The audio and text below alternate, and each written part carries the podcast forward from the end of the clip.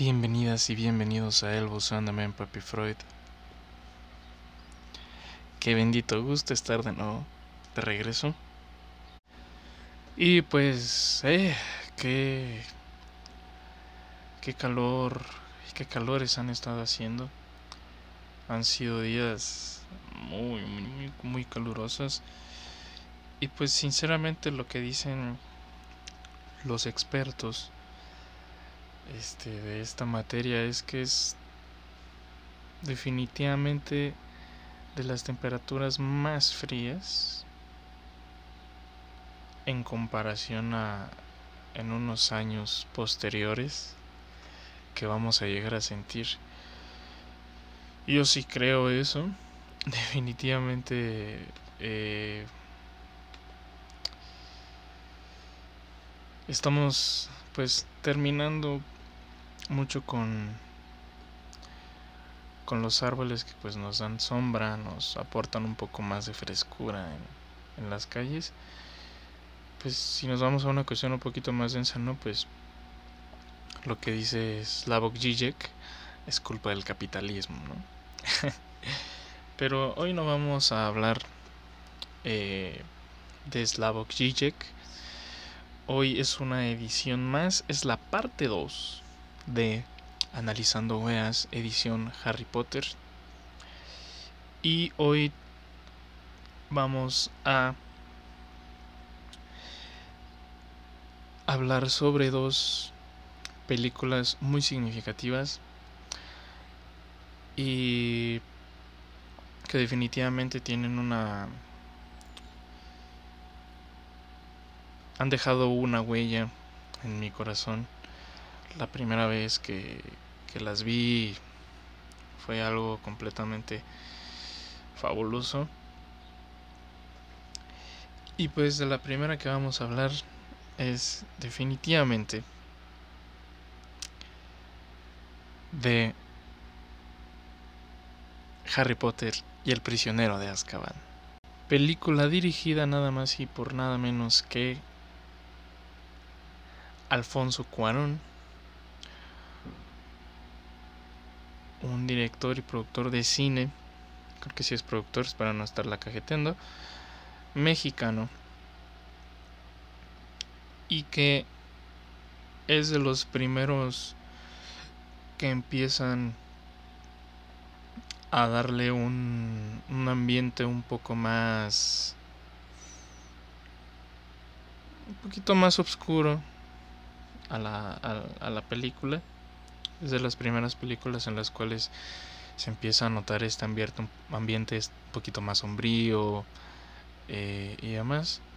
En el 2004 fue cuando se adaptó esta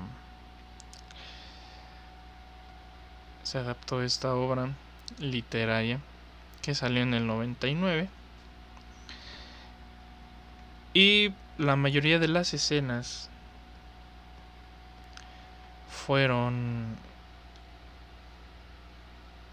eh, más bien se filmaron en el lago Shield de Escocia. No sé si se acuerdan, pues ese... En varias de las escenas donde se están congelando las flores debido al paso de los, de los dementores ahí en Hogwarts, pues es justamente por eso, ¿no? Se, graban ahí en, en, este, en ese lago, el lago Shield de Escocia. Es de los libros que más páginas tiene. Alrededor de 630, 625, 630 más o menos. Eh, es cierto, perdón, me estoy equivocando. Nada que ver, nada que ver de, eso, de, de, del libro que es más, es este, más extenso. Ese es el, el siguiente, es el cáliz de fuego. Una disculpa. el prisionero de Azkaban tiene como unas 300 y cacho. Pero bueno, vamos a lo que nos truje Chensha de el analizando weas. Vemos a a un Harry un poquito ya más, más crecido, 13 años, ya no son pues en este eh, en balde Y pues definitivamente la preadolescencia es ese, es ese puente a lo que se, a lo que se suscita eh, más adelante que es la cuestión pues hormonal, ¿no? Las emociones están este, de aquí para allá, es una fluctuación a veces pues este incontrolable y en una de las escenas en una de las escenas vemos lo que generan las emociones en Harry y lo que generan las emociones en un mago. Porque estamos en lo de la escena de la tía March que la infla debido a que la tía March empieza a decir pues estos comentarios mordaces de familiares que uno ya en esta, al menos nuestra generación, ya se ha levantado en, en armas y esas armas son la palabra y el respeto y la rebeldía, claro que sí. Eh, ya que pues Harry de cierta forma nos, nos enseña esta cuestión de romper con estos patrones, ¿no? O sea, eh, de los familiares pesados, de, del tener como que esta especie de reflexión que últimamente se está dando, de que no tienes por qué tolerar los comentarios de tus familiares. Obviamente no faltar el respeto al otro, no es como que entrar en ese círculo vicioso, pero sí, si no toleras este tipo de cuestiones, o una de dos, o inflas a ese familiar, o es mejor retirarte, ¿no? Lo que sí he de rescatar de las cosas que hizo eh, Alfonso Cuarón fue esta idea fantabulosa de poner a la actriz Pam Ferris, que desde Tronchatoro ya habíamos tenido una imagen pues de que sus personajes son un tremendo castre. Esa fue una idea increíble. Eh, y obviamente pues en el libro pasan más días, este pasa más días la, la, tía March, pero aún así esos minutos que aparecen en la película pues son, son increíblemente buenos. Y más adelante ya se les tiene un poquito más de foco eh, a, los a los gemelos Weasley, a Fred y George Y pues sí empieza a, a, esta dinámica del alivio cómico, pero que también tienen un cerebro y una agilidad mental este, envidiables, los hermanos Weasley, eh, que definitivamente aportan muchísimo a la trama, eh, por no decir que tanto ellos como Ginny en los libros son, son una cosa elemental para, ciertas acciones, ¿no? Y bueno, como les decía, eh, al principio todo se empieza a tornar un poquito más denso. Eh, y, y, y me refiero a que, si bien durante las dos primeras entregas Harry no salió de Hogwarts, él de todos modos estuvo en peligro. Eso también te pone en duda que Hogwarts es el lugar más seguro este, del mundo mágico junto con Gringotts, que es el que es el banco, ¿no? Te pone a dudar. A ver si es cierto. Sin embargo, Harry ahora en esta edición en El prisionero de Azkaban le toca estar un poquito más fuera del castillo, que es con el callejón Diagon, este en, el caldero chorreante, que justamente eh, eh, está bajo la eh, mediana supervisión del ministro de magia Cornelius Fudge, que ya lo habíamos visto en la segunda película, en la anterior. Sin embargo, la mayoría empieza a preocuparse por Harry. Harry no no entiende exactamente el por qué, ¿no? Porque pues si bien la preocupación debería ser por todos y todas de que un asesino andaba suelto, como que Harry dice, ¿por qué yo, no? Eh, sin embargo, aquí se empieza también a notar que Harry dice, yo no soy como que alguien más. O sea, tengo algo que no estoy muy seguro todavía, a pesar de que todo el mundo me lo repite, del por qué me protegen tanto y el por qué están tan sobre de mí. Y posteriormente nos iremos dando cuenta de que Harry le cuesta un poquito de trabajo como que aceptar esta cuestión, de que pues es de Chosen One, que pues es el elegido. Pero bueno, en este caso pues empieza a notar que la mayoría se empieza a preocupar por él y que pues definitivamente está en un peligro mayúsculo. Sin embargo, hay algo que es muy constante, es que Harry siempre estuvo cobijado por dos cosas, protección y amor. O sea, si bien la señora Weasley no lo tenía como que tan no lo tenía como que tan sobreprotegido, pues sí le tenía mucho aprecio y lo consideraba uno más de sus hijos. Entonces, una madre así de amorosa, pues sí recibes ese, ese cariño y ese afecto casi de igual forma, ¿no? Porque pues, a ver, definitivamente quien ya sea eh, las personas que son este papá y mamá siempre tienen a un chatito, a un favorito de sus hijos. O sea, eso es definitivo.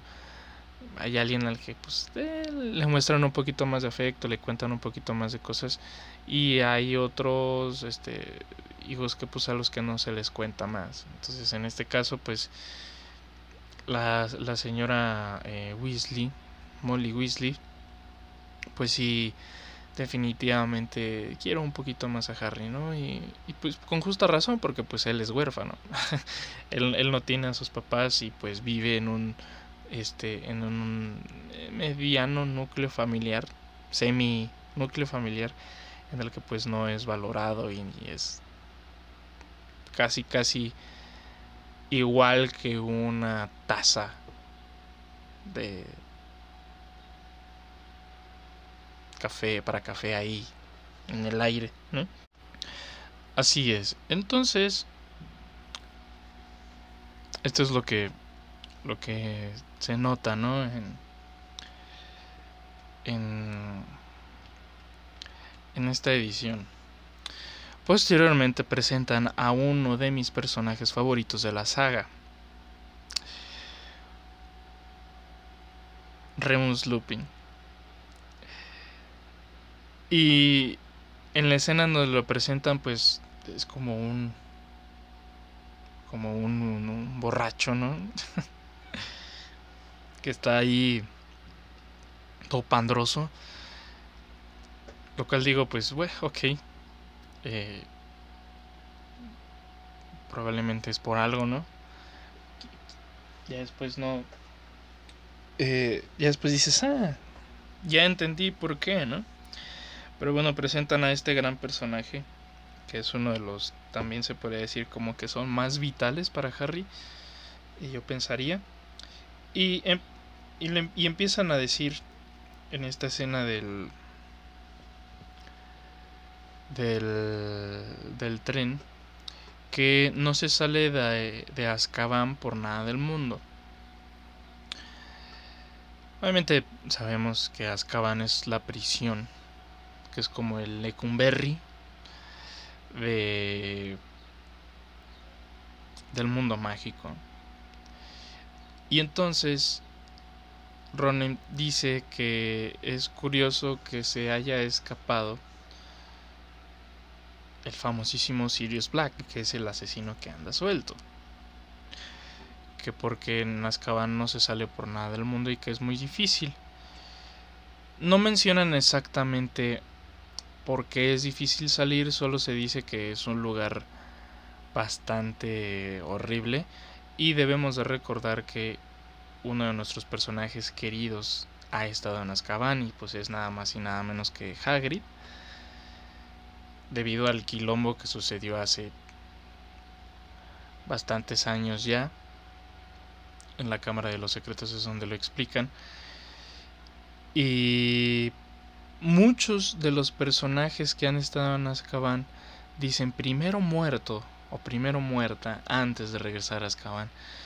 Y que esto es algo también constante que vemos en, las películas donde este alguien ha estado preso, ¿no? O presa eh, en prisión, vaya, y que dicen que no, primero muerto antes de, o primero muerta antes de regresar a ese lugar.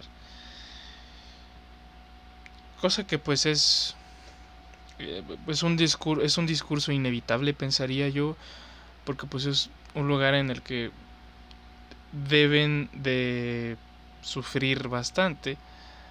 Claro que pues obviamente a algunos no se les justifica las acciones que han hecho porque, hay, porque tengan esta especie de, de lucidez de no quiero regresar a ese lugar, pero pues aún a fin de cuentas siguen cometiendo las mismas decisiones fáciles en vez de convertirlas a decisiones correctas. Entonces pues sí, esta esta pues este similitud, esta alegoría a las prisiones del, del mundo actual. Luego nos presentan a una de las escrituras más horribles del mundo mágico.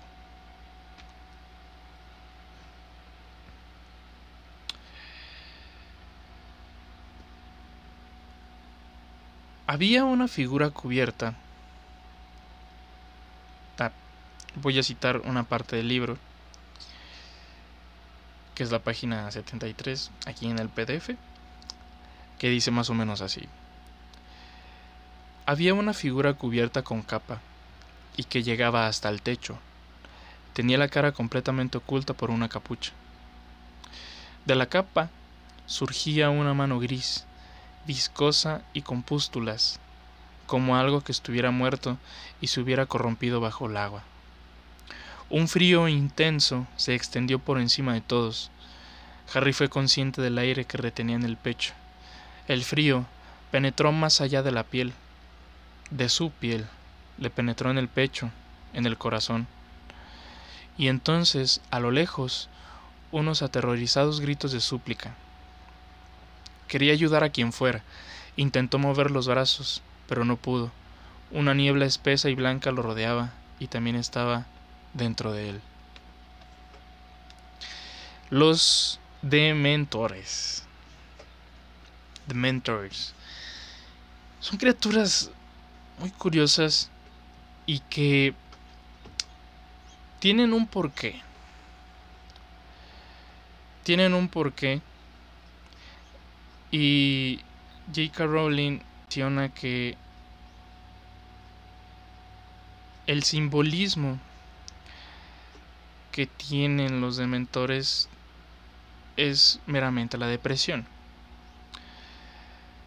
debido a que esta enfermedad, así como los dementores, se alimenta de los recuerdos felices.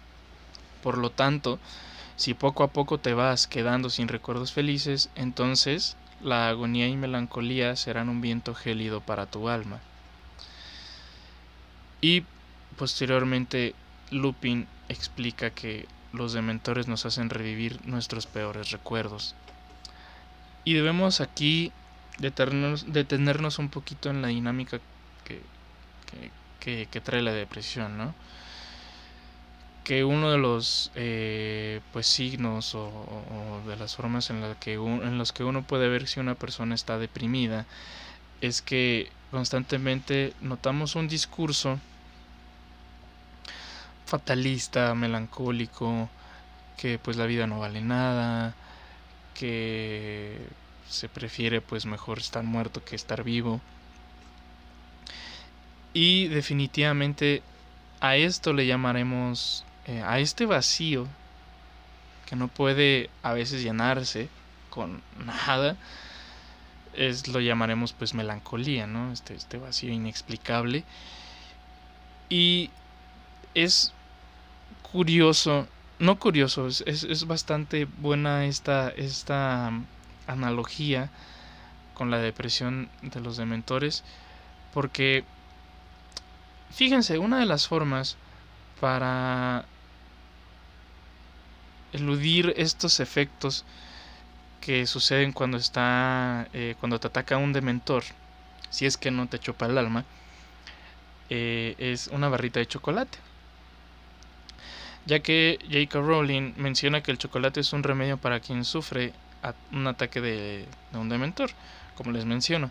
A su vez que, eh, pues, menciona el simbolismo que nos atañe aquí, que estamos mencionando, ¿no? La depresión. Y, y sí es cierto, ¿no? Bueno, al menos yo he notado en varias personas que se encuentran tristes y todo eso, pues quieren algo dulce, ¿no?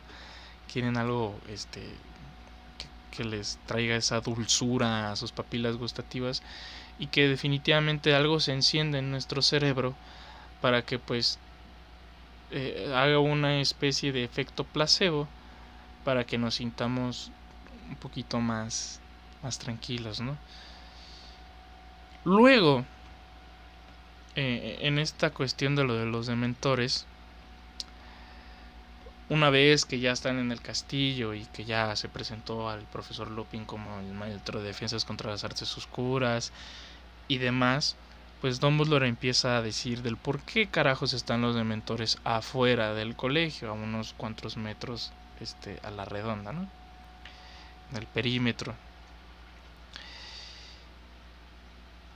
Y es donde dice que a los dementores no se les puede engañar con trucos o disfraces, ni siquiera con capas invisibles. No está en la naturaleza de un dementor comprender ruegos o excusas. Y nos regresamos a la analogía de la depresión, ¿no? Es imposible, imposible evitar a la depresión, evitar a la ansiedad, si solamente se le quiere engañar. ¿Vale? Mm, me voy a corregir lo que dije. Si se le puede, eh, digamos, combatir, pero no se le puede engañar. Y esto es algo muy cierto que dice Dumbledore. No se le puede engañar con trucos o disfraces. No es como que eh, por eso, esto de lo de los trucos y disfraces, por eso también las personas depresivas se ven con una sonrisa radiante, pero que constantemente se les humedecen en los ojos y el alma.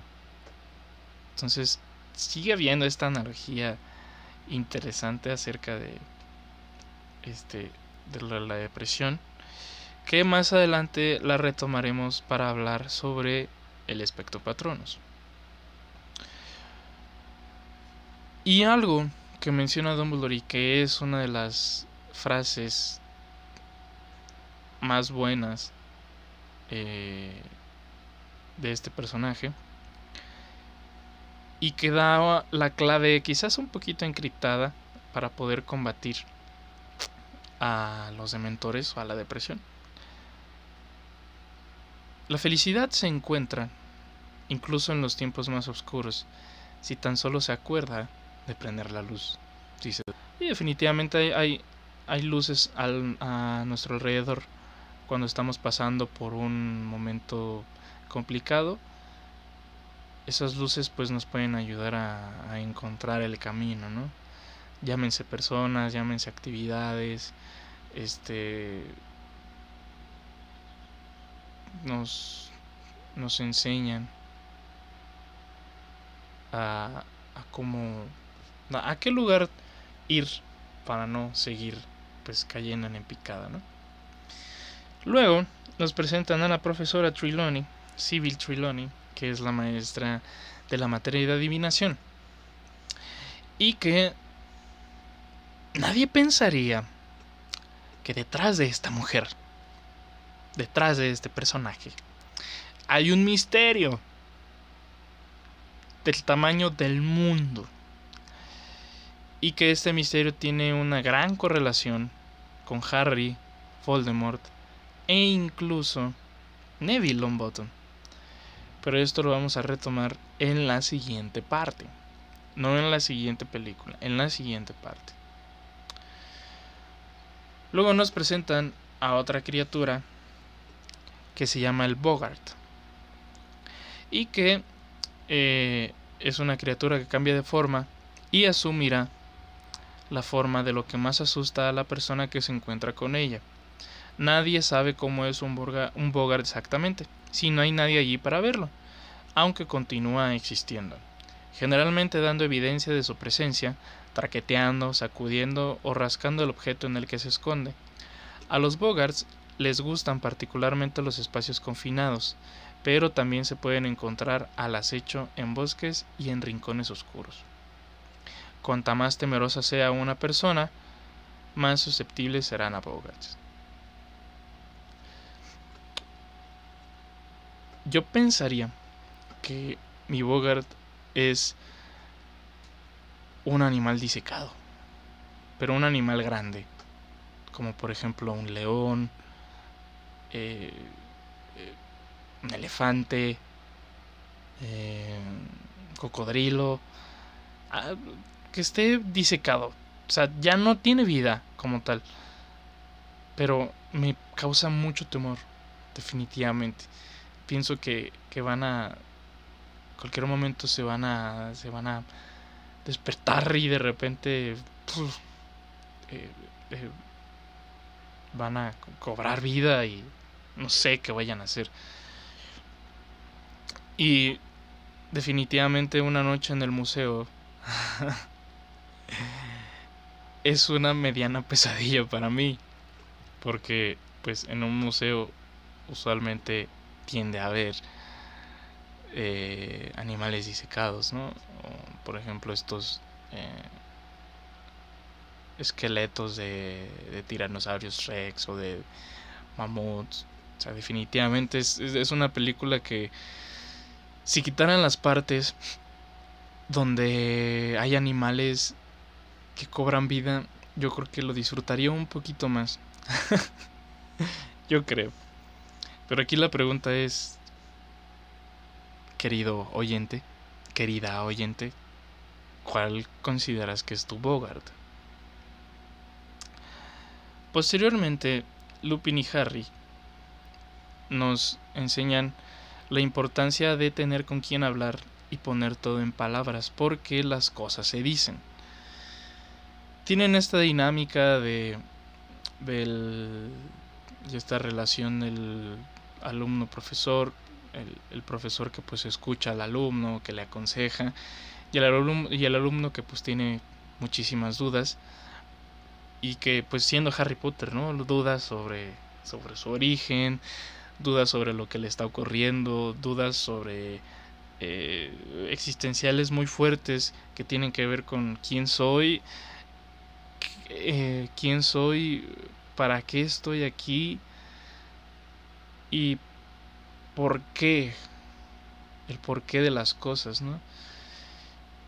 Y es importante esta relación que se dé, ya sea con algún amigo, eh, incluso también con la pareja, eh, con los papás o con alguien,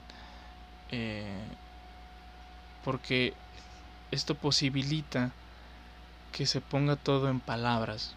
Y esto me recuerda mucho al juego de los Sims 4, en el que hay veces que algunos personajes eh, tienen esta idea constante en sus características de, personajes, este, tienen esta característica de estar pensando constantemente en la muerte. Y el hecho de estar pensando constantemente en algo que no.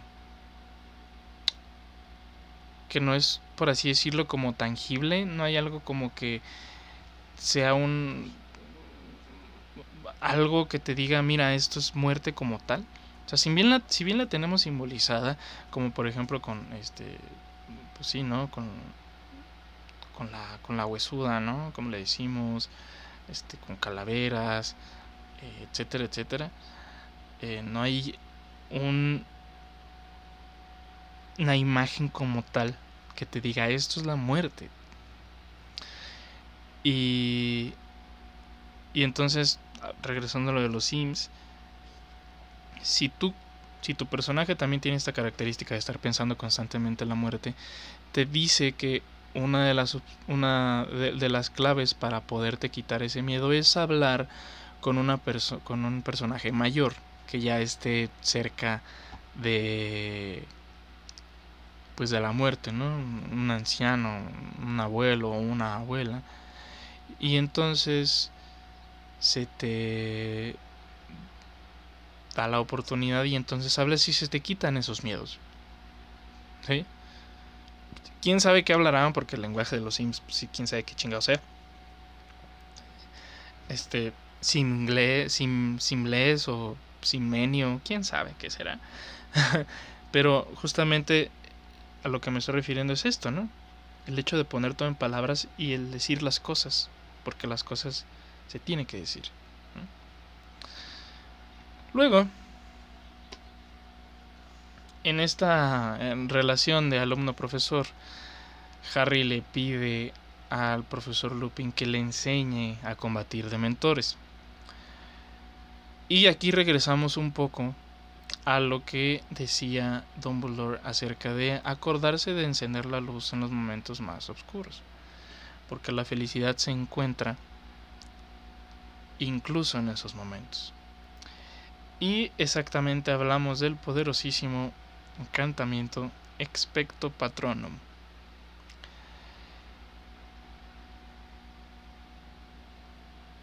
El Expecto Patronum se traduce aproximadamente en espero o espero un guardián.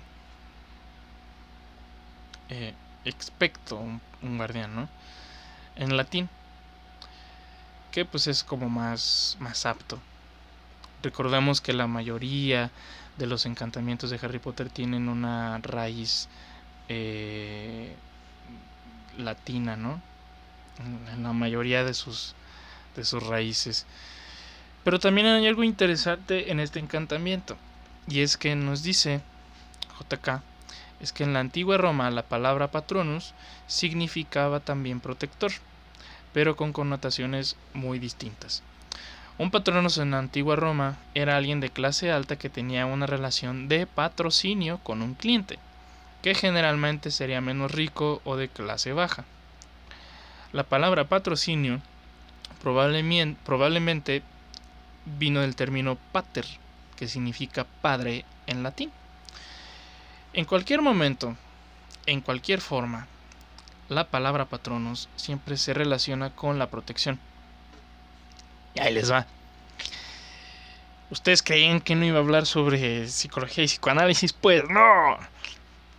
La posible correlación a una protección paternal o maternal definitivamente está aquí, puesto que la protección del padre o madre resulta ser reconfortante para el humano o humana en sus primeros años de vida y posteriormente, en toda su vida prácticamente.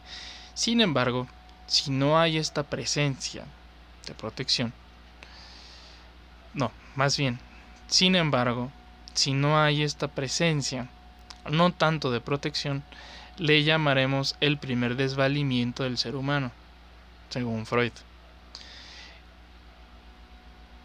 Y entonces, la expectativa de protección auxilia a quien lo conjura ante el vacío Debemos recordar que cuando hay depresión se siente un vacío ante la pérdida, que es la melancolía. Así, quizás habremos hallado algo más freudiano en Harry Potter. Explicamos acerca lo del el primer desvalimiento del ser humano. El primer desvalimiento del ser humano, Freud lo explica diciendo que cuando el, el bebé no siente la presencia de la mamá o del papá, va a sentirse de la forma más incompleta, va a sentirse desvalidado, va a sentirse pues como en una... Em, se me fue la palabra. va a estar desprotegido de una forma absoluta. Y entonces, si tú, traduciéndolo ya a lo de, a lo de Harry Potter, si tú quieres esperar esa protección, si tú quieres eh, pues básicamente conjurar el espectro patronus, esto te va a ayudar. El hecho de no sentirte desprotegido, sino más bien el hecho de que con las palabras, algo así se puede decir como manifestar, o, en este caso yo le llamaría pues proyectar, eh, no en un sentido de mecanismo de defensa, sino la palabra meramente proyectar como un proyector que proyecta una película, es proyectar esta protección, ¿no? Pero para poder conjurar un patronus se necesita un recuerdo que rebase la felicidad o sea la misma. Vaya, si vamos bien, entonces evocar ese desvalimiento ocasiona angustia. Y entonces, ¿por qué el recuerdo feliz sería lo contrario? Bueno, pues porque el alma debe sentirse acogida y cálida, el calor humano o más bien la calidez que nos ha hecho sentir felices. Ahí les va, esta es la clave totalmente. Si uno, aquí vamos a hablar con metáforas, espero que me sigan, ¿ok? Y, y espero yo también darme a entender de una forma muy concreta y clara. Si, si notamos que entonces los dementores simbolizan a la depresión y simbolizan este vacío que se llega también a dar este ante la pérdida o ante la desprotección entonces los recuerdos felices sería lo que definitivamente combate a un dementor puesto que por lógica el dementor te tiene que quitar, te tiene que chupar esos recuerdos felices. Y entonces la pregunta del millón sería, ¿una persona que no tiene recuerdos felices, ¿le costaría trabajo invocar un patronos? Sí, sí, porque el alma debe sentirse acogida y cálida, y el calor humano, o la calidez, que nos ha hecho sentir felices. Por eso el chocolate actúa de una forma de placebo, puesto que en nuestra química cerebral lo dulce y el chocolate produce ahí este, algo que nos alivia. Incluso eh, se menciona que para las mujeres que están en su periodo menstrual se les aconseja pues que coman chocolate, ¿no? E incluso a ellas se les antoja pues algo dulce o, o este o, comida como tal, ¿no? Para poder eh, pues alivianar eh, la, la, cuestión hormonal. Y bueno, en esta cuestión espero vayamos bien. Luego Harry explica, más, más bien menciona, que el recuerdo que tiene después de hacer una nula invocación del patronos ante un Bogart, es que dice que ese recuerdo es complejo y poco claro. Pero entonces sale el peine cuando explica que recuerda a su papá y a su mamá hablándole, pero sin saber si el recuerdo como tal es real o no. Hmm, esto es bien interesante. Es quizás igual también tan sencillo como lo dice, pero en este podcast sabemos que no. Aquí hablamos acerca de las huellas némicas. Se preguntarán qué son las huellas némicas. Las huellas anémicas son las eh, formas en que se inscriben los acontecimientos en la memoria. Las huellas némicas se depositan, según Freud, en diferentes sistemas.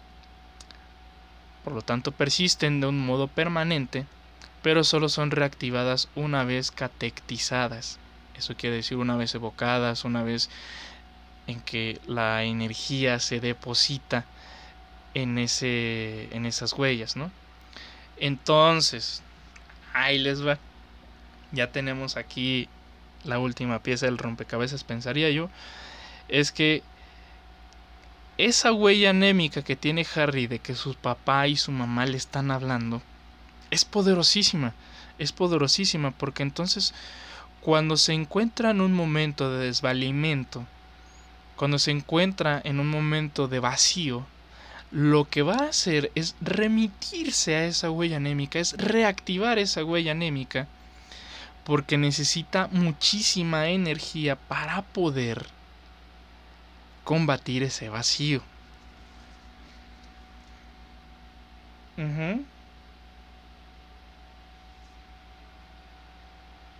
Ya que también debemos de ser claros con una cuestión. También hay energía, eh, energía psíquica, se podría decir como que encapsulada, o volcada, no, encapsulada, sino más bien volcada en, en la persona, este, perdón, reprimida, iba a decir reprimida, en, la, en la persona deprimida, ¿no? ¿Qué sucede aquí entonces? Es que aquella energía que debería de estar, se podría decir, eh, aquella energía que debería de estar hacia afuera, que debería de estar eh, de cierta forma fuera de sí, está volcada hacia adentro y entonces se siente como un peso terriblemente pesado, valga la redundancia, cuando está esta depresión, ¿no? Y entonces le es muy complicado a la persona depresiva definitivamente salir de, este lugar, puesto que esta energía ya ha estado tan almacenada que ahora de desde dónde y desde qué punto yo la tengo que eh, gestionar hacia afuera, ¿no? Por eso se recomienda mucho que con las personas depresivas pues se los vea constantemente en consultorio este unas dos o tres veces a la semana para que esta energía se vaya depositando en el lugar debido, ¿no? Las cosas tienen un lugar. Y definitivamente pues el medicamento, ¿no? O sea, eh, que ayude a, a la captación de serotonina para que pues se regule la química del cerebro. Pero en este caso pues no hablamos de una, de una depresión severa en esta analogía de lo de Harry Potter, sin embargo, pues sí hay una muestra de, esta patología. Pero, ahí les va. Hablando de esto de la energía que, de la energía psíquica que, que le corresponde al hecho de poder evocar un patronus, ¿no? Poder invocar. Y aquí lo dice Elvira Sastre, que hay que tener cuidado cuando se recuerda porque no se sale ileso de ahí. El hecho de recordar nos posiciona en un lugar en el cual hemos tomado mucha energía psíquica para que ese recuerdo o nos saque de donde esté o nos hunda más. Porque es el lado contrario, también está el lado contrario, claro. Las, las caras de la luna son dos, dice Fito Páez. Entonces, definitivamente hay que tener cuidado con los recuerdos. Pero definitivamente qué poder tiene el recuerdo. Qué, qué, qué, cosa hermosa. Y siguiendo hablando del trauma, posteriormente Harry se entera de que Sirius Black fue el soplón para que Lord Voldemort matara a los Potters Evan. Tanto a Lily Evans como a James Potter. Y entonces, quizás Harry se pregunte, ¿cómo es posible que aquel a quien fuera, a quien, cómo es posible que aquel a quien se le tenía una confianza, una confianza, haya obrado de la forma más impensable. Y aquí es donde Harry tiene una vez más eh, un momento de decepción. Y que es muy... Es muy denso el hecho de que Harry aguante tanto, de tantas cosas de las que se entera, sean verdad o no. Puesto que si bien ya tiene toda la energía depositada en cuestionarse todos los perros días que está en Hogwarts o en el mundo mágico, de dónde viene, muchos me cuentan sobre mis papás, este, de que los conocieron y de que hicieron esto y esto y aquello, y él así como, a mí me hubiese gustado verlo, pero pues ahora ya no ya no tengo la posibilidad porque pues ellos están muertos. No entiendo a veces, no sé si creerles. Incluso yo, yo llegaría a pensar que, que Harry tiene como que esta cuestión, ¿no? Y por si fuera poco, el hipogrifo Buckbeak es sentenciado a muerte gracias a la influencia de Lucius Malfoy en el Ministerio de Magia la corrupción y la impotencia de no poder hacer nada. Porque dicha estructura corrupta ya está muy instaurada como lo corrosivo del rencor. Después hallamos la constante disputa entre lo comprobable y, lo no comprobable, Hermione versus Triloni. Porque pues Hermione es una mujer más de ciencia, de, de, de datos duros, de, materias aplicadas, como que pues en vez de, de la adivinación, pues está mejor la astronomía, ¿no?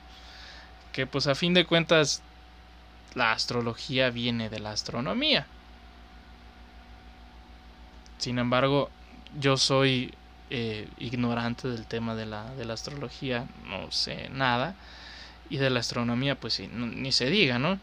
Sin embargo, aquí parece curioso pues este debate incansable sobre lo que es comprobable y lo no comprobable.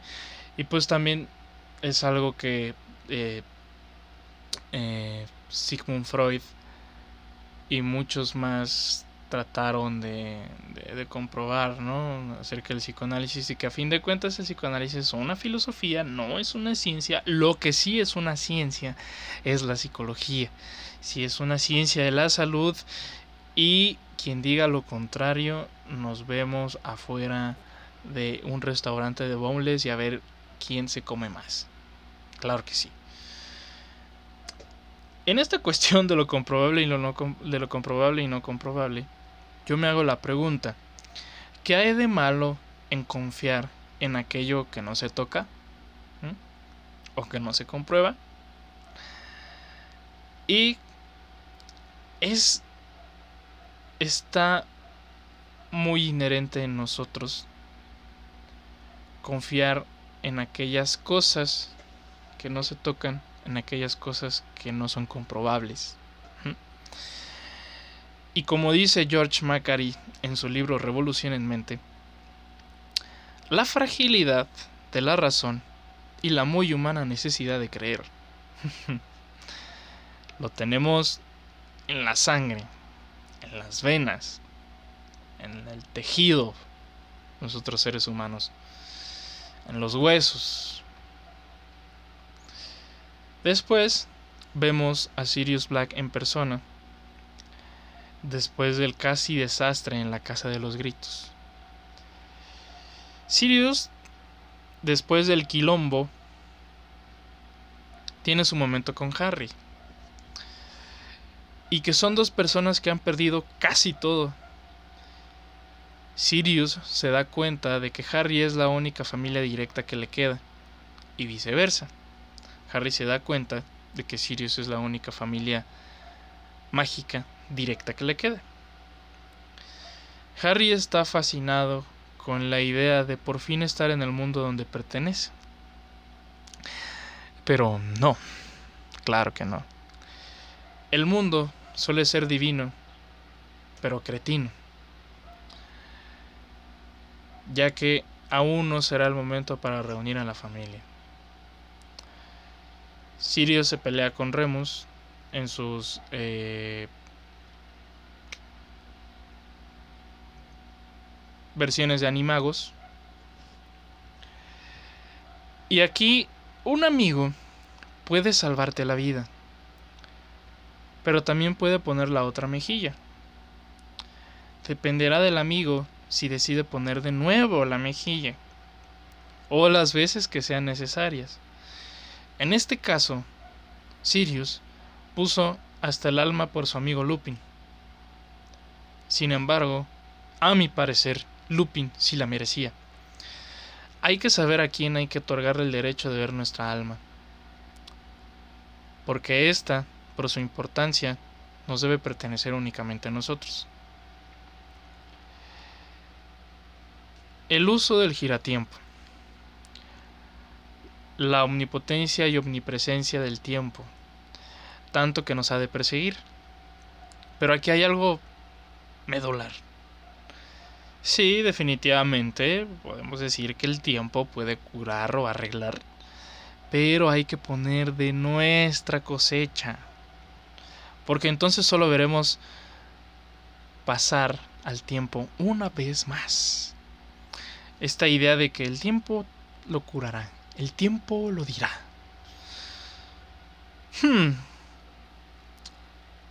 Yo diría, yo, yo pienso, yo opino, ajá, que hay que darle argumentos al tiempo para que diga lo que tenga que decir.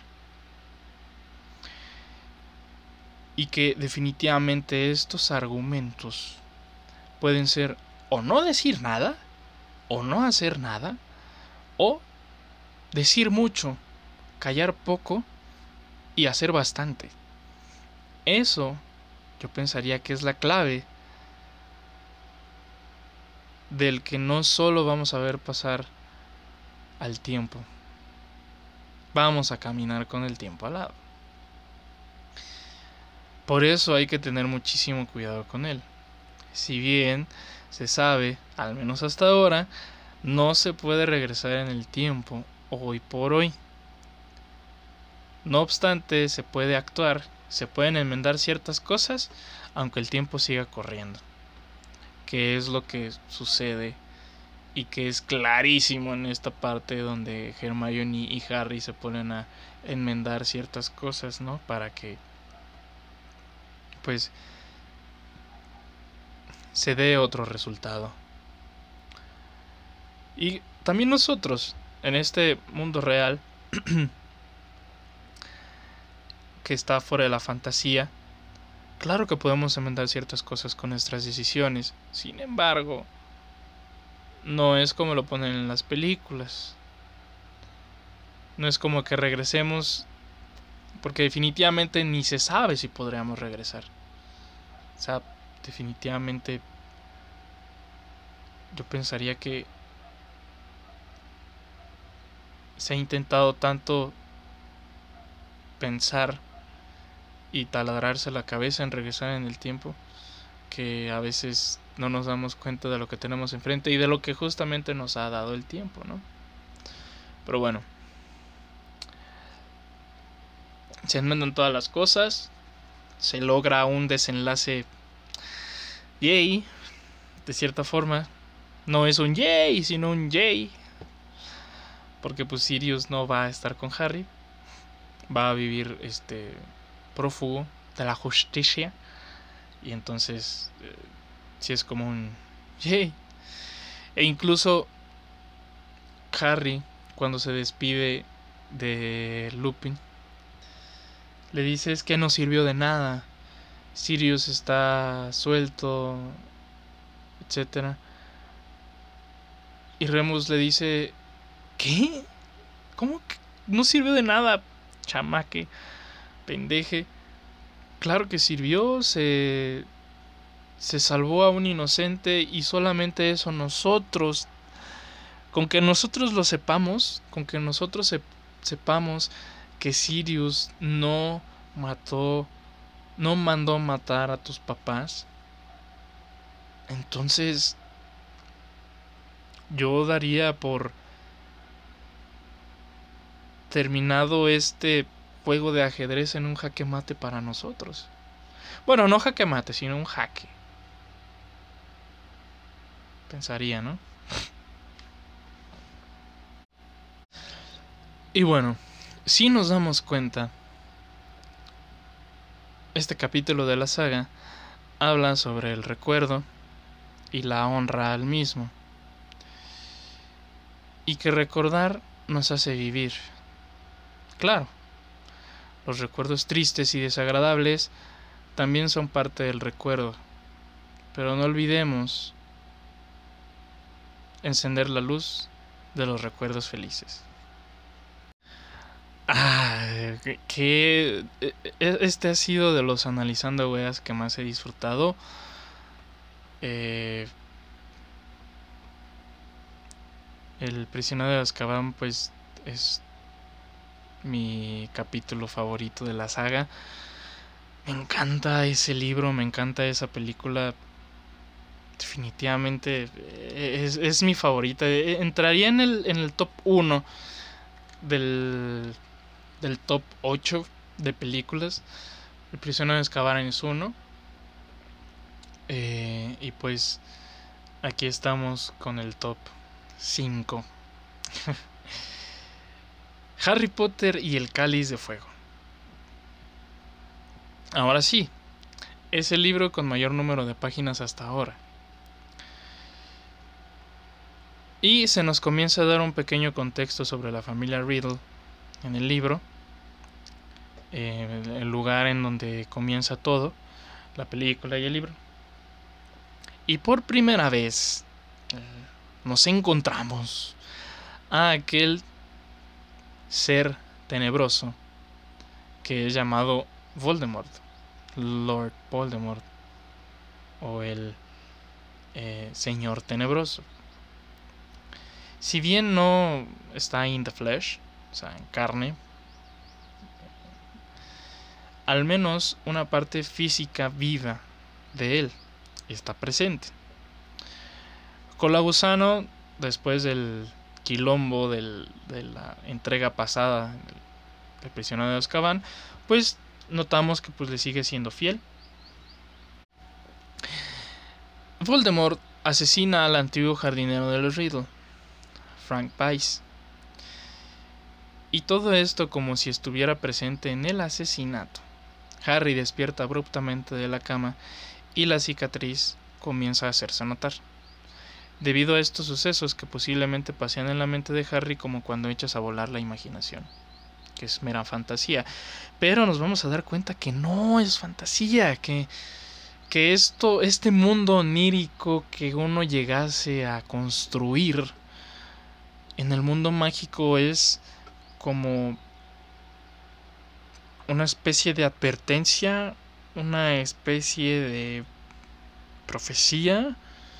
No sé, en el mundo mágico es... En el mundo de Marvel también ya vimos en Doctor Strange and the Multiverse of Madness, Madness este, Manes, eh, podemos notar que, que pues sí, los sueños tienen un, una cuestión interesante. Que eh, tendremos un, un, eh, analizando weas acerca de la interpretación de los sueños de Sigmund Freud ya que está ese, ese capítulo del podcast está en, en el podcast Casa Angu, pero me gustaría pues volverlo a hacer para que pues se, se pueda hablar de, de este business, ¿no? Luego está lo de la llegada al Mundial de Quidditch y que es todo una odisea, los viajes en trasladó en Portkey, eh, Portkey, algo así. Eh, es una es una odisea, es bellísimo. Y cuando volví a ver la película me recordaba este deseo constante de ir a algún evento deportivo de tal magnitud como los Juegos Olímpicos o el Mundial de Fútbol. Y pues bueno, en los libros sabemos que Irlanda le gana a Bulgaria. Y el mismísimo Victor Crumb, que es el buscador, es quien toma la snitch dorada y se le dan esos 150 puntos a Bulgaria. Sin embargo, no le alcanza para poderle ganar a Irlanda. Se hace todo un show, eh, el evento sigue siendo una joya. Definitivamente es una lástima que no pusieran el partido de Quidditch en las películas. Hubiese sido algo tremendo. Eh, creo que ahora pues ya los recursos ya están más... Eh, ya, se, ya, se, ya se posibilita el hecho de poner este tipo de... De este... De... Pues de eventos, ¿no? Que por cierto, ojalá que en la nueva serie Reboot de, de la saga de Harry Potter pues puedan meter esto en, el, en la cuarta temporada. Porque no sé si sabían, es algo que se me pasó mencionar y que, eh, que es que van a hacer un reboot de la saga en HBO Max en donde se va ay qué, qué, qué, qué cagada no se va a hacer una serie de siete temporadas en las que en cada temporada va a haber veintitantos, treinta y tantos este, capítulos y que cada capítulo va a ser nombrado va a tener la temática de los capítulos de cada libro. Es decir, si por ejemplo en la primera temporada son unos veintitantos capítulos, este pues son los capítulos del libro, ¿no? Entonces, se está haciendo. La pregunta del millón es que eh, ¿quiénes van a ser ahora Harry, Ron y Hermione? Se dio un rumor de que una chica afroamericana iba a protagonizar a Hermione. Mucha gente que está un poquito mal de la choya dijo que pues no, que, que, que cagada, que la chingada, que, que porque este afroamericana y demás es la inclusión.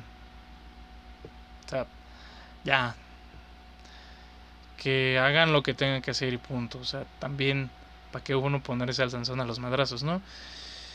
Entonces se está se está volviendo a, hacer todo este show. Eh, la noticia, pues sí, yo al menos sí, sí me decepcioné un poco. Dije, podía joder tanto ya, si de por sí ya estaban descuidando mucho este lo de animales fantásticos. Y que, déjenme decirles que la última película de los crímenes de, no, de los secretos de Dumbledore, eh, eh, pasó sin pena ni gloria, la verdad. Que pudo haber estado mejor, pero pues definitivamente lo que pasó con lo del caso Amber y el Amber Heard y Johnny Depp, pues sí, como que pasó a joderse mucho. Que pues definitivamente también Matt Mikkelsen como el nuevo Grindelwald hace un trabajo muy bueno, saca bien el trabajo, sacan bien, saca bien la chamba. Pues como que eh, estuvo un poquito chafaldrana, ¿no? Y pues Tina Goldstein tampoco estuvo mucho porque pues estaba embarazada. Y también muchas cosas ahí que hubo de que Tina Goldstein este dijo algunas cosas y al final pues la quitaron los los productores de Warner, bla bla bla bla bla. Cosas que, pues, también afectan mucho al fandom. Y si de por sí eh, hay un sector del fandom de Harry Potter de los Pottermore que son bien tóxicos, como en cualquier fandom, ¿no? Pues sí también nos jode un poco a los que pues somos fans tranquilos, ¿no? No somos como que tan de hueso colorado, por así decirlo, de defender a capa y espada. Pero pues bueno, ya veremos qué, qué es lo que nos separa. Si eres Pottermore, yo te diría yo te sugeriría que vayas sin ninguna expectativa de la serie. Ve en blanco, no esperes nada, porque quién sabe qué pueda pasar. No hay que esperar absolutamente nada. Veamos. Pues bueno, seguimos con el cáliz de fuego. Después de esta pausa de verborre. Hasta ahora el evento es una joya. Y nos vamos a las páginas del libro, donde conocemos a una personaje interesante. ¿Dobby? preguntó Harry extrañado. La diminuta figura levantó la cara y separó los dedos, mostrando unos enormes ojos castaños y una nariz que tenía la misma forma y tamaño de un tomate grande. No era Dobby, pero no cabía duda de que se traba, no había duda de que se trataba de un elfo doméstico, como había sido Dobby, el amigo de Harry. ¿El señor acaba de llamarme Dobby? chilló el elfo de forma extraña por el resquicio de los dedos. Tenía una voz aún más aguda que la de Dobby, apenas un chillido flojo y tembloroso que le hizo suponer a Harry, aunque era difícil asegurarlo tratándose de un elfo doméstico, que era una hembra. Ron y Hermione se volvieron a sus asientos para mirar. Aunque Harry les había hablado mucho de Dobby, nunca habían llegado a verlo personalmente. Incluso el señor Weasley se mostró interesado. Disculpe, le dijo Harry a la elfina. La he confundido con un conocido. Yo también conozco a Dobby, señor, chilló la elfina. Se tapaba la cara como si la luz la cegara, a pesar de que la tribuna principal no estaba excesivamente iluminada. Me llamo Winky, señor. ¿Y usted, señor? En ese momento reconocí la cicatriz de Harry y los ojos pequeños se la abrieron hasta adquirir el tamaño de dos platos. Ustedes, sin duda, Harry Potter. Winky, la elfina doméstica, compa, compésima de Dobby, que es la elfina doméstica de Barty Crouch. ¿Y quién es Barty Crouch? Pues es el miembro de eventos mágicos, si no mal recuerdo, en el Ministerio de Mágica, de Mágica, de Magia. En el libro pues sabemos que Dobby es libre y que Winky al estar todavía posicionada en el sistema arraigado de la esclavitud de elfos y elfinas, percibe a Dobby como un desubicado. Curioso que la libertad también sea subjetiva.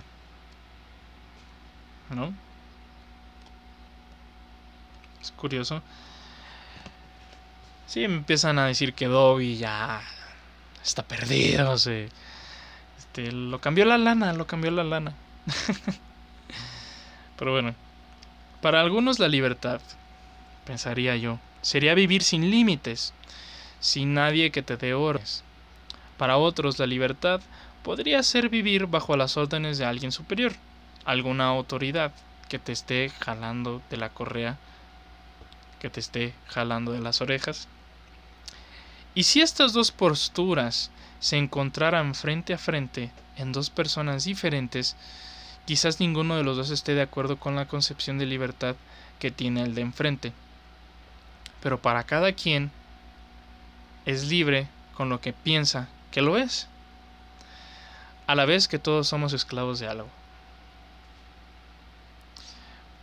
No me acuerdo en dónde, quién lo dijo, pero está en un eh, en un capítulo del podcast creativo de Roberto, de Roberto Martínez que dice una persona que vivir libre es aprender a limitarse.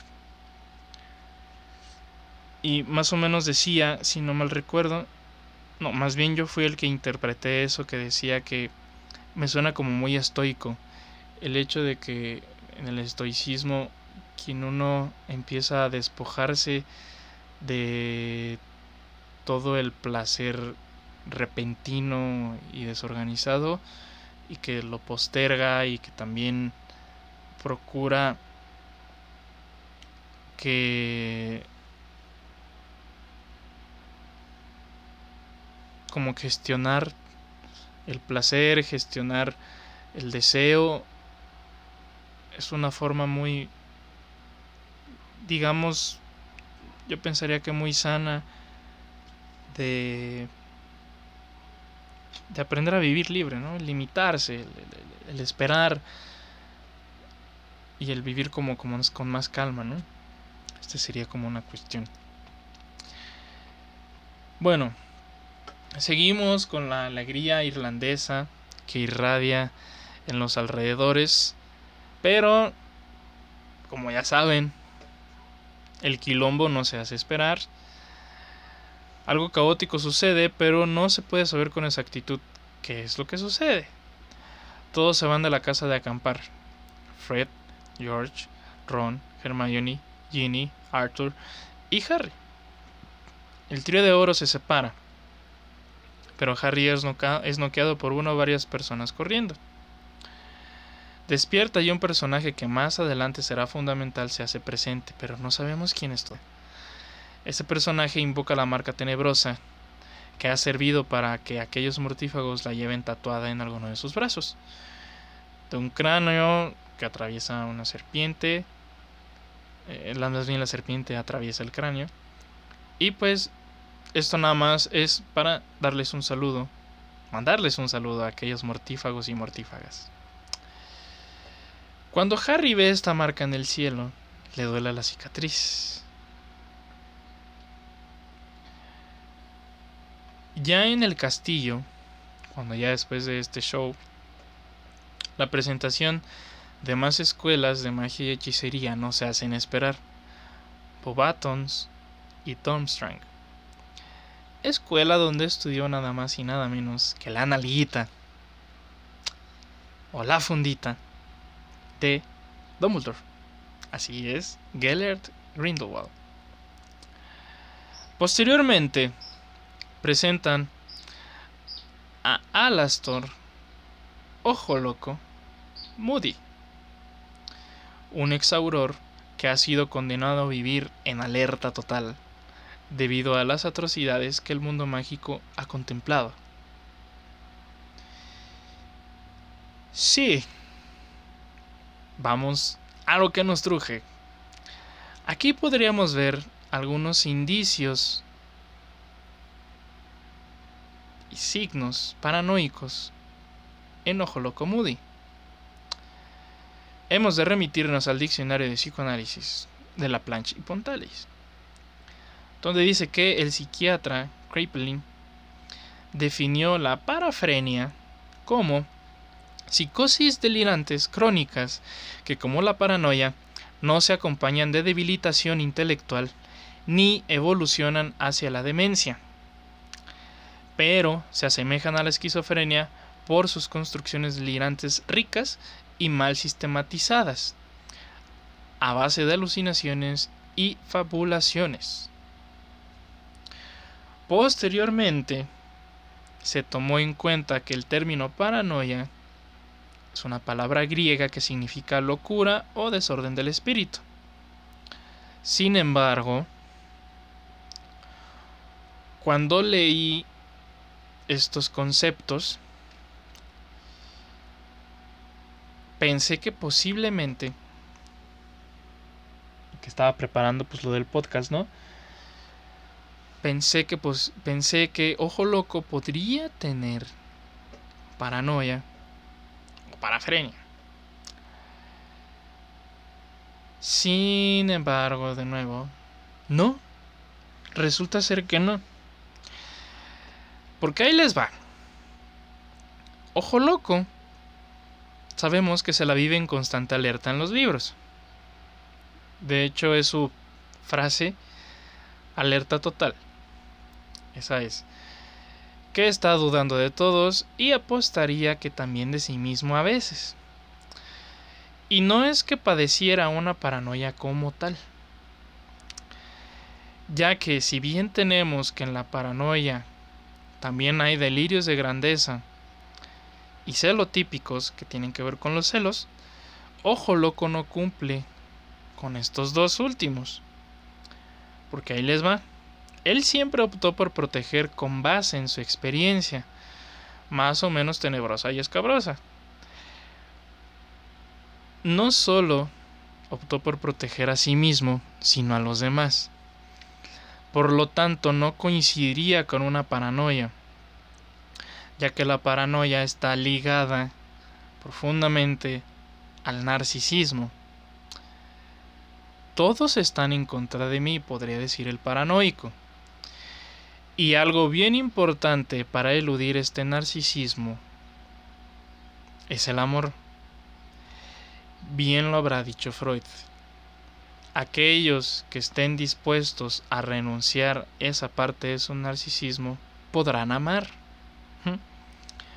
Porque volcan, eh, vuelcan esa, eh,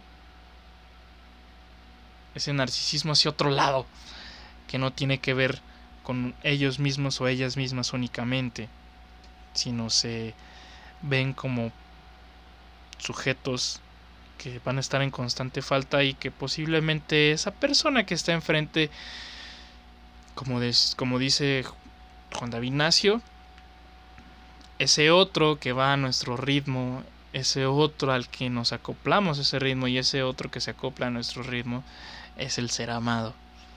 Y entonces para poder quitar ese narcisismo, pues se necesita atender al otro que va a entrar en nosotros. Psíquica, ¿no? Y bueno, esto por un lado. Moody, aunque no lo crean, hasta el final protegió y amó el lugar en donde estuvo, que fue servir en contra de la magia tenebrosa. Y entonces, una vez que se me cayó la teoría, pensé entonces que puede tener en Ojo Loco Moody. Y, y pensé, claro, TEPT, trastorno de estrés postraumático. Esto se define como el desarrollo de síntomas específicos tras la exposición a uno o más eventos traumáticos. El TEPT a menudo se caracteriza por una elevada sensibilidad a las amenazas potenciales, entre las que está aquellas que se entre las que están aquellas que se relacionan con la experiencia traumática. ¿Mm? Moody cumple con las reacciones que le ocurren a individuos que padecen este trastorno. Están que sobresalen la excitación y la externalización de los síntomas reactivos. Vamos a regresarnos un poquito. El trastorno espectro traumático a menudo se caracteriza por una elevada sensibilidad a las amenazas potenciales. ¿Qué podría ser una amenaza potencial para alguien que ha sufrido estrés postraumático? Ah, pues eventos traumáticos experimentados. Por ejemplo, la exposición a la guerra, como combatiente o como civil, la amenaza o el asalto físico real. Y hemos de saber que Ojo Loco Moody fue un auror, que es como el detective este, aquí en el mundo muggle.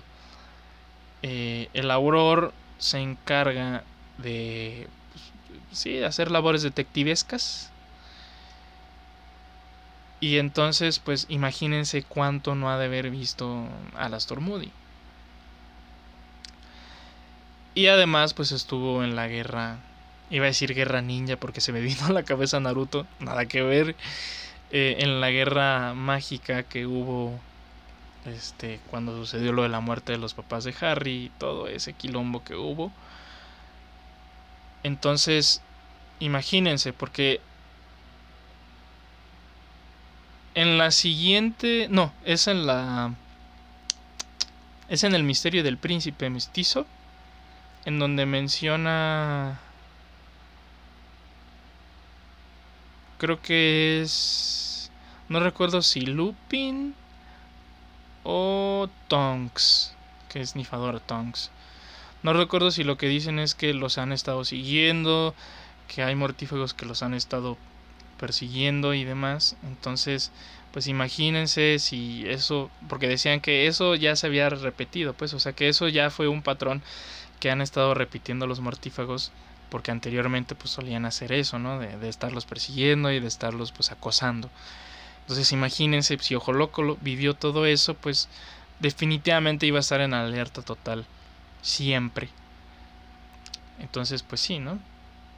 Y sabemos que pues él siempre trabaja de manera exaltada y reactiva. Entonces, la eh, las alteraciones en las cogniciones negativas o en los estados del ánimo asociados con el evento traumático comienzan o empeoran después de la exposición al mismo. Aquí, pues definitivamente, si ojo loco está en una posición en la que es constantemente acosado, pues eventualmente las reacciones no van a ser de una forma muy agradable. La burra no era arisca, la hicieron a madrazos. Sería un, un, buen dicho que podría entrar aquí. Otras, eh, otras cosas que se pueden encontrar en el TPT, trastorno estrés postraumático, son las expectativas negativas persistentes. Por ejemplo, no se puede confiar en las autoridades, no se puede confiar en nadie. Eh, tengo que pensar como mortífagos porque este, si no me voy a descuidar. Eh, hay que estar en alerta máxima, alerta total, etcétera, etcétera, etcétera. Bueno, esto está chido. La elección de campeones para el torneo de los tres magos no sale como se espera. Harry Potter está en la lista y ahora tendrá que participar haciendo las reglas a un lado. Creo que si Dumbledore fuera el encargado de eventos deportivos mágicos,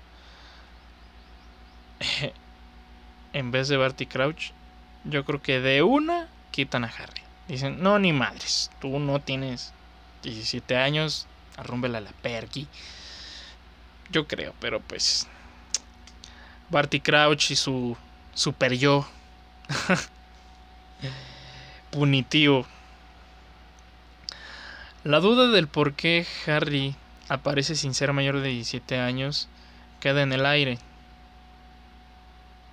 En un papel más o menos quemado, que flota y que Dumbledore ve ese nombre y que posteriormente vemos a Albus quitándose ese recuerdo de la cabeza de una forma muy yo pensaría que explícita, no muy, sino explícita.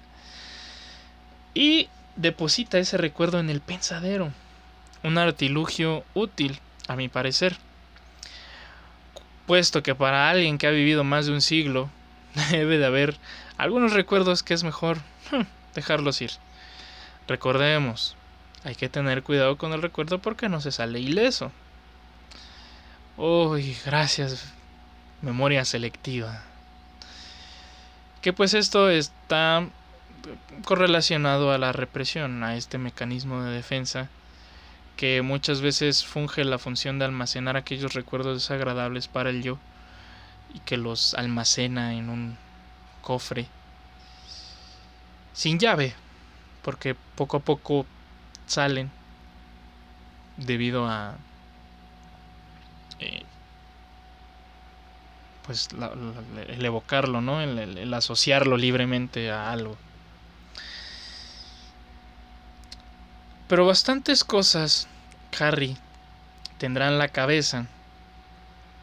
Digamos, las crisis existenciales. Este show de. Esta confusión de. ¿Qué pedo? Yo no hice nada para merecer esto de estar en un evento que en mi vida puede correr este peligro, ¿no? Y entonces, si no fuera suficiente, Harry, perdón, Ron, empieza a tener celos de Harry porque Harry no le contó cómo es que es participante ahora del torneo de los cuatro magos. Y pienso que aquí se detona una cuestión interesante. Ron vive acomplejado por el discurso que no le ha pertenecido nunca. Y entre comillas es que ser un, ser un fracasado. Y también el hecho de que viene de una familia de sangre pura y que ya sabemos que pues el mundo mágico se basa como esto de, de, la realeza, ¿no? Dependiendo de tu apellido, vamos a saber si tienes un linaje puro. Y entonces pues el apellido Weasley, al menos en ese tiempo de, de la saga de Harry, se menciona que este apellido opaca el linaje mágico. En palabras de Lucius Malfoy, ya que pues Lucius Malfoy pues viene de este los Malfoy vienen de de un linaje pues bastante pues digamos que mm, pues sí como la realeza como los ingleses esos bueyes y pues definitivamente a Ron esta eh, este discurso generacional este discurso colectivo pues se va depositando en este inconsciente colectivo familiar no y que poco a poco se va haciendo un consciente colectivo y pues le pesa bastante el hecho de portar ese apellido y el portar esos genes. y rematar con que pues el hecho de que su mejor amigo ahora está participando en uno de los eventos magnánimos y que ni siquiera sus hermanos de sangre pudieron participar, pues sí lo pone, lo saca de quicio. La baja autoestima y el complejo de inferioridad suben como espuma de cerveza, de mantequilla, en ron. Tan así que se dejan de hablar y que más adelante veremos qué pedo. Posteriormente, en el reencuentro, reencuentro de 20 años en el invierno del año pasado de los este actores y actrices de Harry Potter, mencionan que dicha película también hacía alusión a aquella época adolescente, que es lo que les mencionaba en, el este en la parte pasada de perdón en, no en la parte pasada sino en lo de el prisionero de Azkaban que se empieza a ver esos esbozos esos este pequeños rayitos de preadolescencia, de que las emociones te llegan a dominar de una forma tan cabrona y la intensidad también de las emociones, pues aquí definitivamente es la cumbre, el clímax. Y pues también el romance y las hormonas y todo. También le tocan la puerta a Hagrid, flechado por nada más y nada menos que Madame Maxime la directora de Bobatons. Y lo que les mencionaba acerca de la pelea entre Harry y Ron, de que estaban enojados y no se hablaban, la reconciliación más molera entre Ron y Harry. Ron le dice, ahora me doy cuenta de que debes de estar loquísimo para poder para, debes estar loquísimo para querer participar en un evento como, en un evento como este. Me doy cuenta de que no fuiste tú. Y Harry como que Ay, te diste cuenta bien rápido, hermano. De forma muy sarcástica. Y nunca le pide perdón. Simplemente pues están platicando y todo eso. Y entonces Ron le dice, pues debe, casi casi como deberías agradecerme que supiste lo de los dragones, ¿no? Y Harry como que, bro, ¿no? No veo el por qué pedirte gracias, güey, porque pues no, dice Ron, no, es que acuérdate que yo le dije a Shimos que le dijera a Parvati que Harry te buscaba para decirle que la prueba primera iban a ser dragones. Y Ron como que, ah, no, pues eso la neta me reconforta como no tienes una idea. Y dice Ron, no, pues la verdad yo yo sí sabía y pues esa fue la forma en la que busqué decirte. Y entonces como que... Ah, ¿A poco? Y entonces es tan molera la reconciliación que Hermione remata con un... Ah, chicos. Haciendo alusión a definitivamente qué necesidad y aún Ah, hombres. Esta parte me dio muchísima, muchísima risa y me puso a pensar eh, de las formas en las que yo he pedido perdón. Puesto que recuerdo que al menos por ahí de finales de prepa y, e inicios de la carrera, una de mis formas de pedir perdón es, por ejemplo, ¿no? De, de, fumar la pipa de la paz, ¿no? Fumarme un cigarro con esa persona con la que me este, discutí, con la que me peleé, este, o regalarle un chocolate o invitarle al desayuno, pero sin poder decir las palabras perdón. Ya ahorita mis 26 años, eh, la forma en la que yo pido perdón ya es una forma más, eh, más clara, más concreta y con más eh, firmeza, ¿no? obviamente sin, sin tener la expectativa de que pues la persona me va a perdonar y ya, ¿no? Sino más bien como un, bueno, estoy haciendo el esfuerzo para pedirte disculpas, para perdonarme, para saber en qué fallé, saber en qué errores y para no volver a cagarla, ¿no? Y ahora es más como una cuestión de que pues te invito a desayunar, quiero platicar contigo, te marco o te veo de frente y platicamos y tenemos este dejamos las cosas bien claras, las cartas sobre la mesa y punto, ¿no? Ya es un perdóname, discúlpame, lo siento gracias un no Entonces sí me hice mucho ahí la retrospectiva y dije, ¿yo de qué manera me perdono? Entonces esa pregunta también les, les haría a ustedes, ¿cómo se perdonan? Ante alguien más, ¿no? Incluso también a sí mismos, ¿cómo se perdonan a sí mismos? Y bueno, seguimos con la cuestión hormonal. Y fíjense, también aquí me puse a pensar, en algo que, que pues también sucedió por ahí de la secundaria, por ahí de la prepa. ¿En qué remedio era privarse por la pena del que dirán al no bailar con una chica? Pero mi gallo, Neville Papacito Longbottom, da el primer paso, bro. Bro. Empiezan a decir que el baile del torneo de los tres magos bla, bla, bla, bla, bla, bla, ¿no? Y es bien... La imagen es, sí, así es, así se, así se hacía en, en, esos, en esos tiempos de secundaria y de prepa en los que estás en las tardeadas y todo eso y chicas bailan con chicas, chicos bailan con chicos o a veces los chicos ni siquiera están bailando, están allá, este, jugando, están allá jugando, este, jugando fútbol, jugando básquetbol, o sea, no están en el centro de la pista bailando. Y muchas veces era también por el que dirán, eh, incluso este, de esta cuestión de, la cuestión de género, ¿no?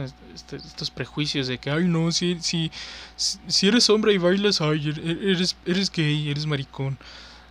Eh, y ahorita nos damos cuenta de que no es cierto, no es cierto, no es cierto. Y, aquí Neville da ese paso de que, ah, ustedes florecitas, ustedes cobardes no van a dar ese paso. Ah, pues bueno, yo sí lo voy a dar. Y voy a bailar. Y va a ser con la hermana del mi compa, el Ron. Va a ser con Ginny Weasley. A la perga. Vamos a bailar. Y también algo bien fundamental es que Ginny Weasley, a partir del tercer libro,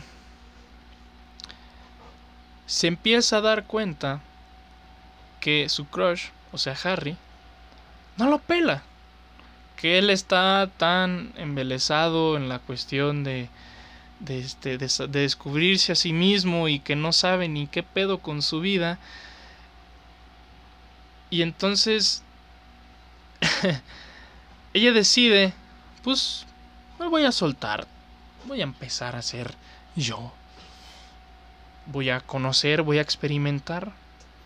Y una de las primeras pues experimentaciones es con su compita, con Neville. Este que, que pues se quieren mucho.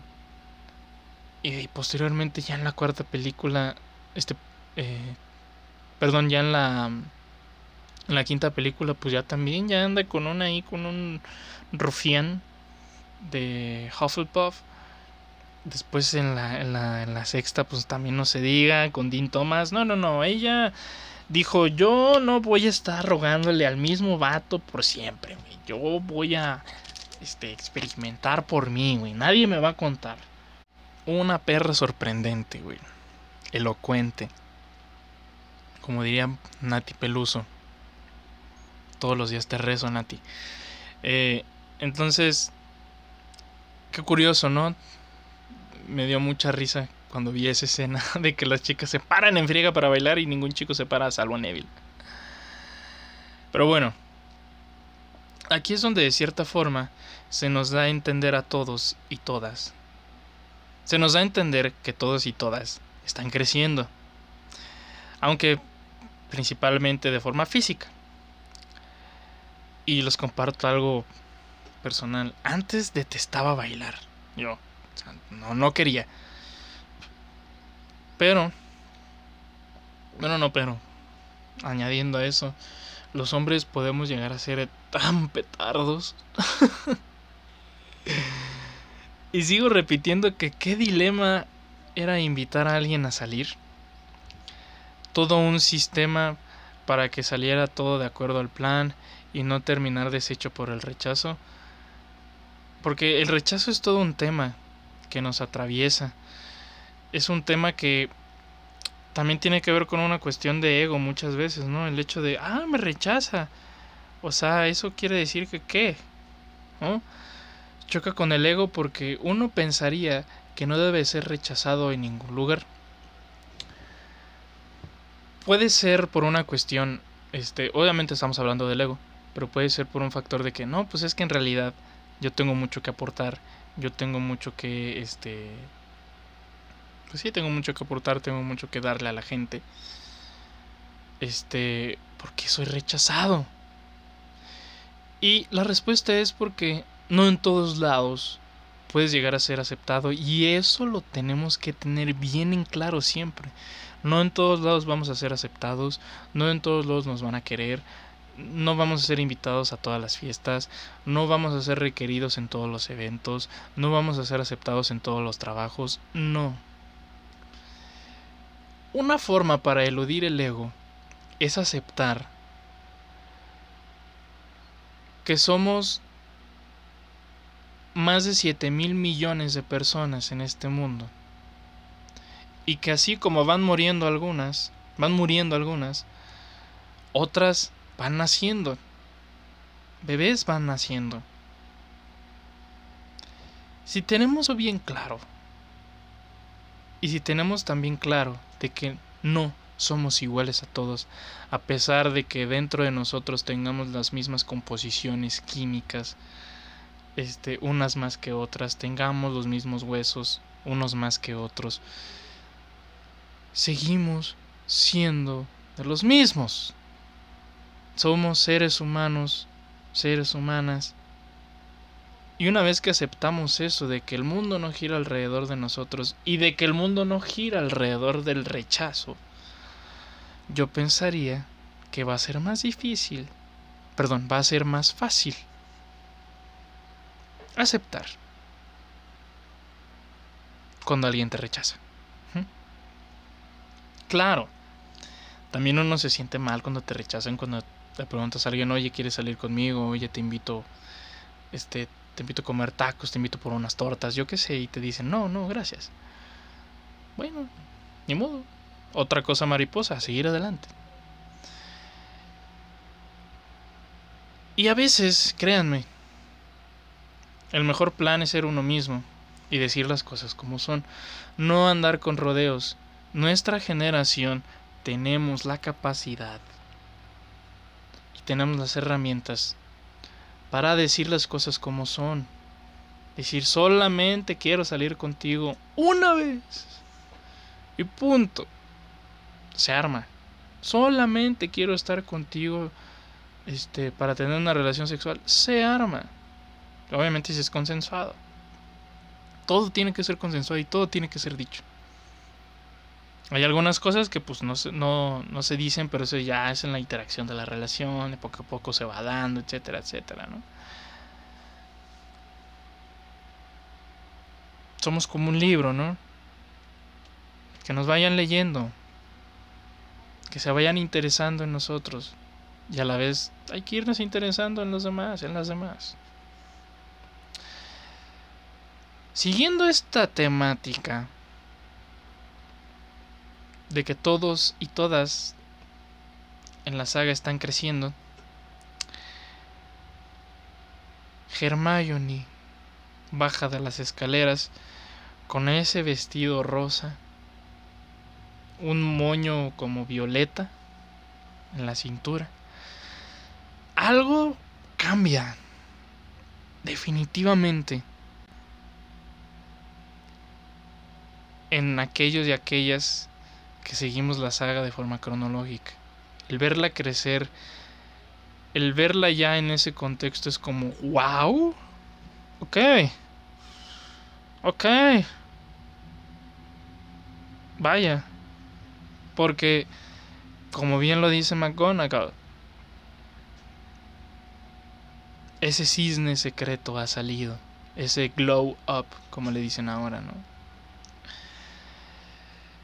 Pero bueno, como estamos en Hogwarts, no todo es bailes, amorillos, desamores. No, no, no. También hay muertes. Barty Crouch ha muerto después de la segunda prueba. El ministro de magia, como siempre, guardando la reputación en algo más chico que una tetera. Y aquí es donde yo me puse a pensar que qué bendición era entrar en los recuerdos de una persona.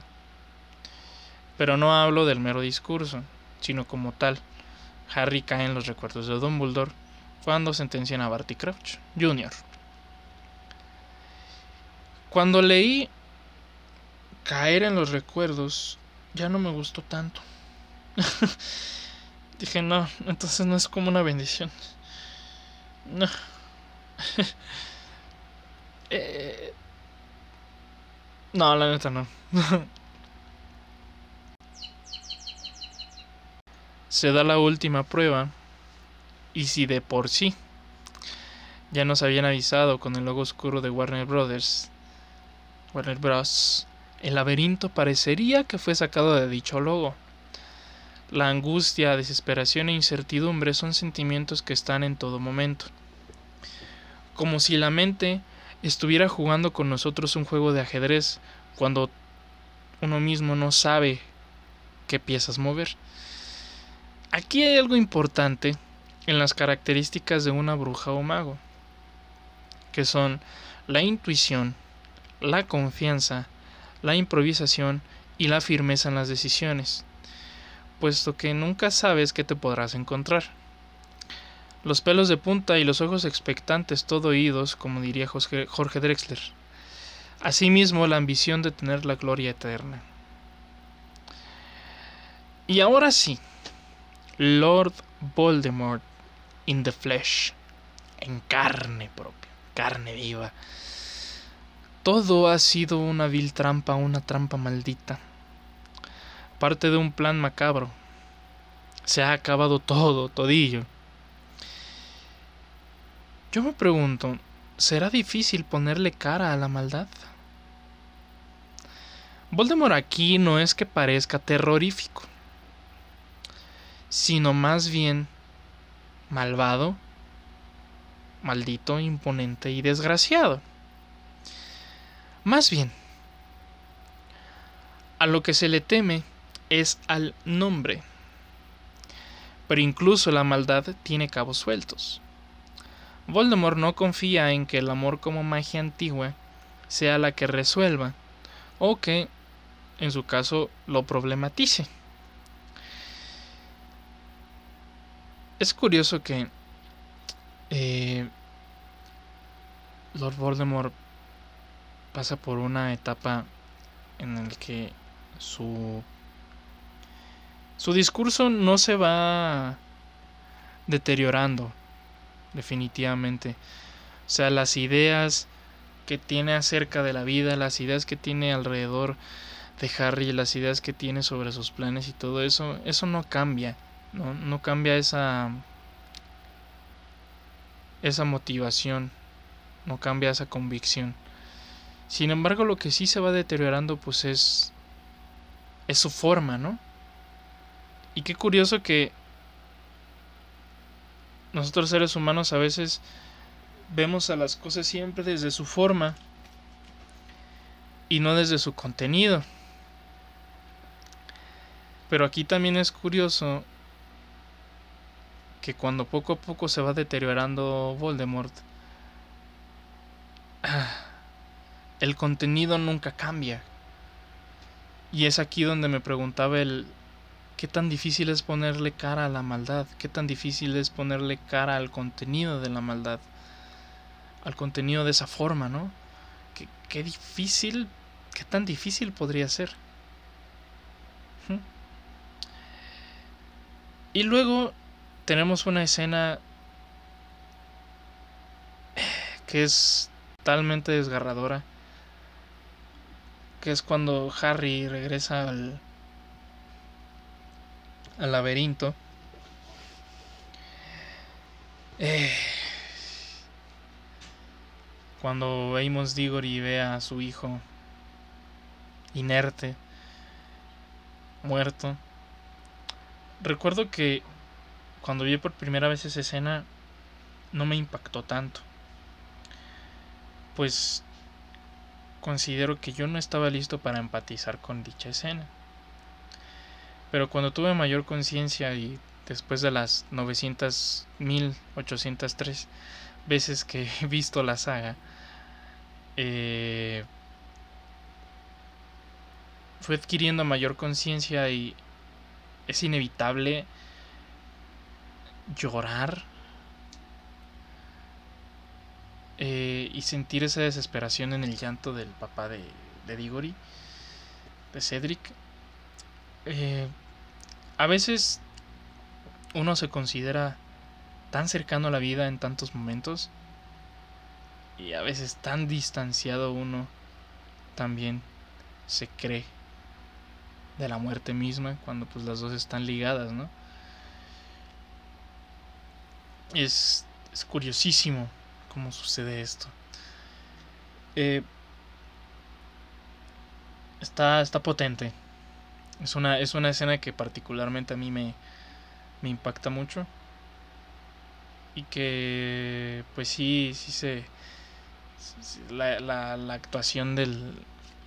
De, vaya, del, del, actor que hace al, al papá de Cedric, pues es monumental. Con mayúsculas. El, grito es de fuck. Después Después de la tormenta viene la calma. El discurso de Dumbledore en el funeral de Cedric dice, ahora el dolor que todos sentimos por esta espantosa pérdida me recuerda, nos recuerda, que aunque somos de diferentes países y hablamos lenguas distintas, nuestros corazones laten como uno solo. Y otra de las mejores frases de Dumbledore. Sí, va posteriormente. Pero antes de eso analicemos la cuestión de que Harry se encuentra con sus papás esa noche en el cementerio cuando está luchando contra Voldemort. Se encuentra con Frank Bryce, se encuentra con Cedric Diggory y se encuentra con sus papás. ¿Cómo es eso posible? pues por el Priori Incantati, que es un encanto, un charmen, que se da debido a la conexión que tienen las varitas de Harry y de Voldemort respectivamente, ya que el núcleo, la cola de fe, la pluma, el pelo de la pluma de un fénix es el mismo fénix las dos son gemelas.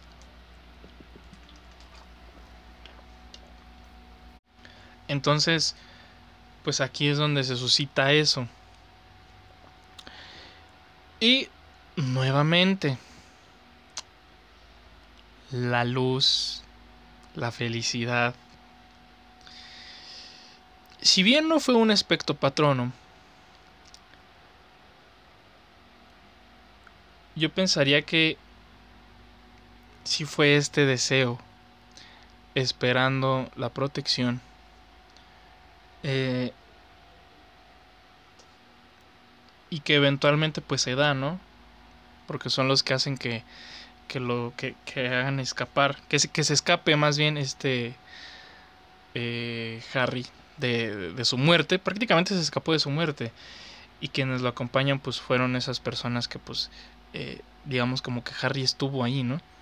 Y principalmente pues sus papás, que en ese momento Harry probablemente se estuviese muriendo de miedo, estuviese en ese desvalimiento y que eventualmente esa luz, esas luces se encendieron y lo apoyaron, ¿no? Y esta frase no está al ahí se va. Esta frase de Dumbledore no está por estar. Dice, pronto tendremos que elegir entre lo que es correcto y lo que es fácil. Esta frase yo la siento que la podrías decir justamente después de que has estado involucrado en algo que a lo mejor pudo haber peligrado tu vida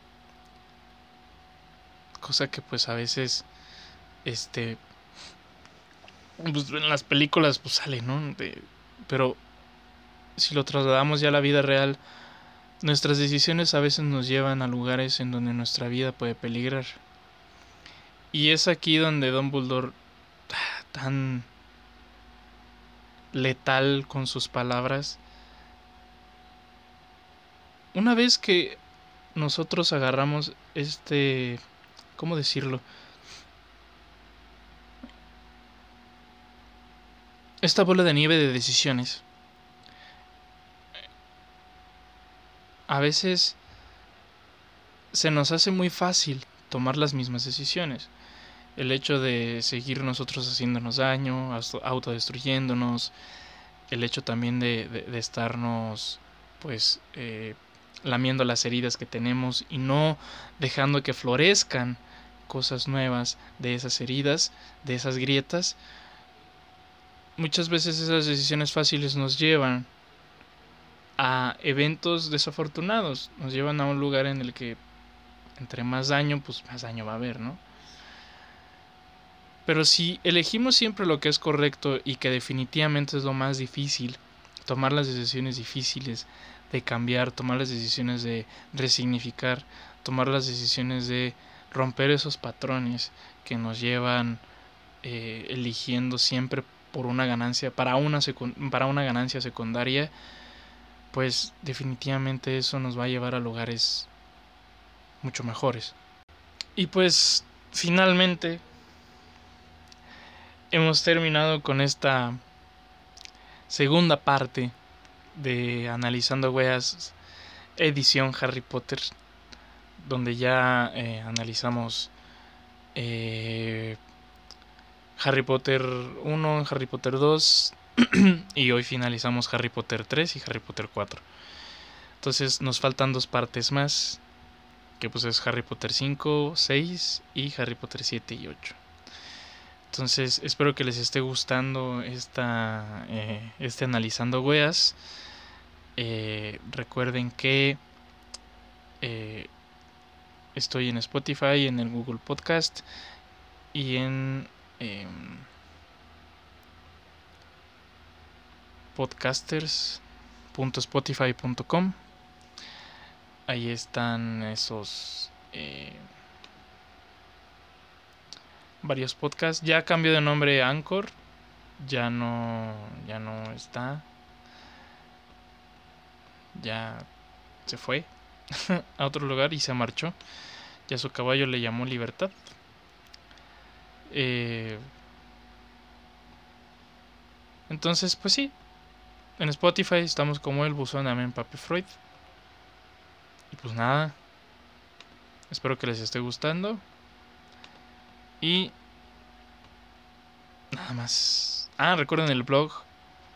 Ahí estoy también en el buzón Amen Papi Freud en wordpress.com. Para que le den una checada ahí a eh, algunos escritos, este, algunos ensayos, eh, poesía y algunos eh, podcasts que también han, sido llevados a, este, a Spotify y ahí está pues todo algunas referencias, ¿no? Entonces pues pásenla bien, tomen agua porque está haciendo mucho calor, hidrátense, no se expongan tanto al sol y si se exponen mucho al sol, procuren este estar en la sombra eh, la mayor parte del tiempo. Utilicen ropa más holgada, no utilicen colores oscuros. Hidrátense también con sueros. Eh, y pues nada. Coman frutas y verduras que también eso también los va a ayudar. Son buenas en, en este en recuperar. Y pues nada.